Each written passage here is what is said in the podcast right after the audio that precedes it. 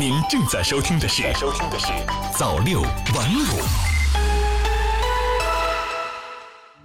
朋友你好，今天是二零一九年十月二十一号星期一，欢迎收听早六晚五早间档。首先，我们来关注国内方面的消息。新华社石家庄十月十九号电，十九号，二零一九年雄安新区急需人才目录发布会暨雄安新区人才治理交流会在雄安新区举办。从发布的岗位需求看，文化教育、医药医学、规划建筑、环保、服务业等职位人才急需程度较高，要求人才具有医学、教育、金融、工程等专业的比例较大，人才需求总体呈现高学历、年轻化的趋势。目录的发布和长效机制的构建，将对引导各类人才向雄安新区有序聚集，助力雄安新区招才引智发挥强有力的支撑作用。人民网北京十月二十号电，记者从北京大兴国际机场获悉，自二零一九年十月二十七号零时起，国航、东航、南航、首都航空、河北航空、吉祥航空、英国航空、文莱皇家航空、喜马拉雅航空九家航空公司部分航班将由北京首都国际机场转至北京大兴国际机场运营。北京大兴国际机场提示，请广大旅客和接送机人员务必确认出发或到达机场的名称，以便妥善安排行程。人民网北京十月二十号电，十九号，航天科技集团有限公司正式发布了其面向商业发射领域专门打造的龙系列运载火箭、捷龙固体商业运载火箭系列、腾龙液体商业运载火箭系列的研制计划和未来发射计划。腾龙系列包括腾龙一号、二号、三号三型固体运载火箭，以及腾龙 S 亚轨道运载器。该系列火箭追求高性价比、高可靠、快履约、快发射目标，为国内外商业卫星用户的星座组网、补网、载荷验证等提供可靠、便捷、经济的专属发射、定时定轨道发射和搭载服务。目前规划的腾龙系列商业运载火箭为采用液体推进剂的中型运载火箭，未来设计有可重复使用的能力，主要承担中大型卫星和较大规模星座组网的发射任务。该火箭正在详细论证中，力争2021年前后完成首次飞行试验。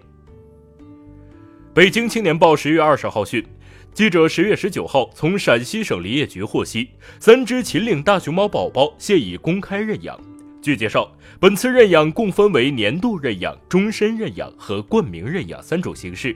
年度认养费用每只十万元，终身认养费用每只五十万元，冠名认养费用每只一百万元。个人或是团体签署认养协议、冠名认养协议后，认养方享有对被认养大熊猫的知情权和探视权，同时会在被认养大熊猫馆舍悬挂认养标志牌。中新网十月二十号电。据中央气象台网站消息，二十一号受较强冷空气影响，新疆北部有雨夹雪或雪，并伴有五到七级偏北风，气温下降六到十二摄氏度。二十二号至二十五号，冷空气继续东移南下，长江中下游以北大部分地区有四到六级偏北风，气温下降四到八摄氏度，部分地区降温十摄氏度以上。西北地区东部、华北北部、东北地区将先后出现小到中雨、小到中雪。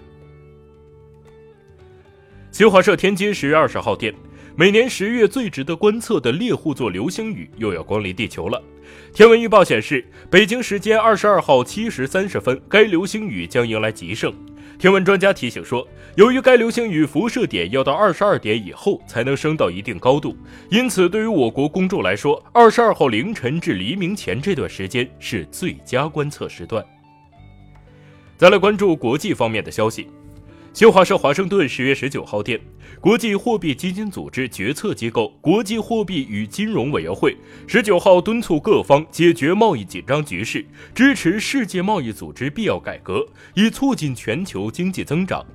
公报指出，自由、公平、互利的商品和服务贸易以及投资是经济增长和创造就业的关键引擎。一个能够应对当前和未来挑战、规则得到很好执行的强有力的国际贸易体系，将为全球经济增长提供支持。为此，我们认识到需要为解决贸易紧张局势，支持世界贸易组织实施必要改革，以改善其运作。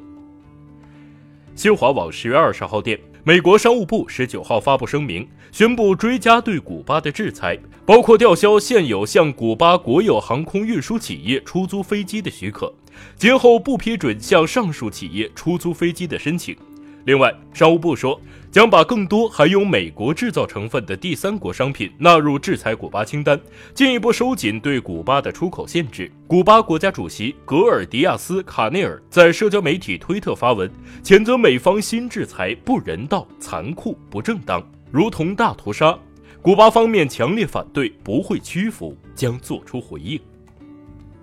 新华社圣地亚哥十月十九号电，智利军方十九号晚宣布，在首都圣地亚哥实施宵禁，以避免因公交系统涨价引发的暴力抗议进一步升级。宵禁实施期限将根据具体情况评估后决定。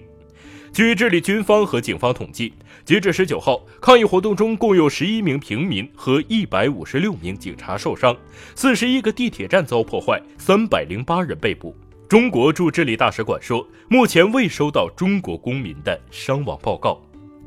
感谢您收听早六晚五早间档，我是瑞东，我们晚间再见。